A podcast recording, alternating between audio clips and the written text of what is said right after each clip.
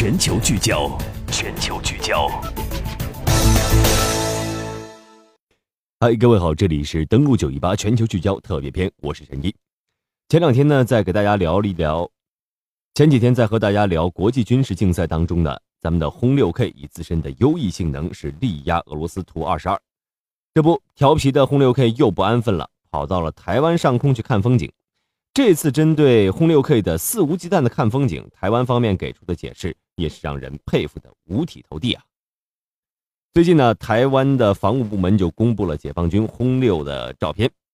根据媒体报道说，继八月九号解放军运八电子战机绕台飞行之后呢，又有台媒报道说，一批轰六轰炸机与运八战机在十二号再度绕台，经过巴士海峡向北飞行，并飞越了宫古海峡。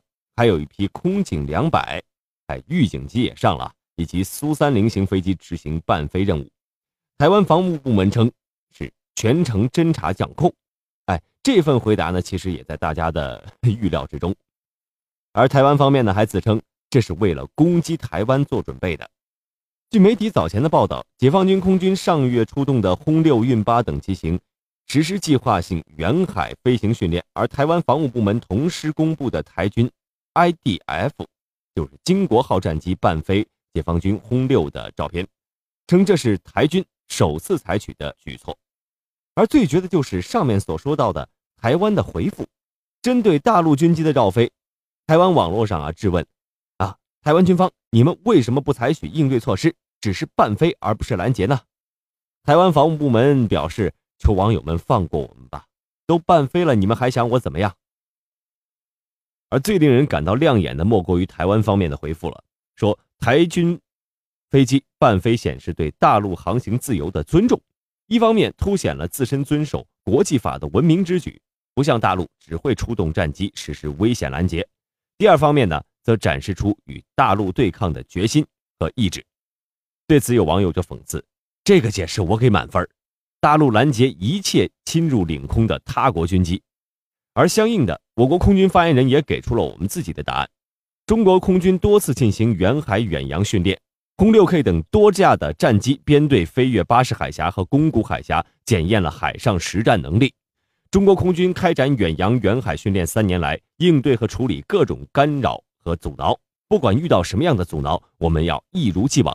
不管谁跟着来伴飞，我们还要长飞多飞，因为我们的远洋远海训练符合国际法和国际实践。合法、合理、合情，看到没？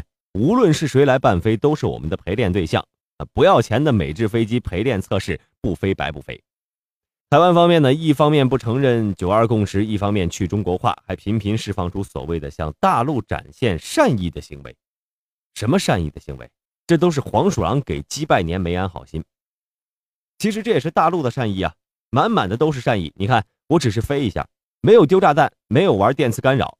够给你面子了吧？最后呢，要再重复一遍我国最高领导人的话：我们绝不允许任何人、任何组织、任何政党在任何时候以任何形式把任何一块中国领土从中国分裂出去。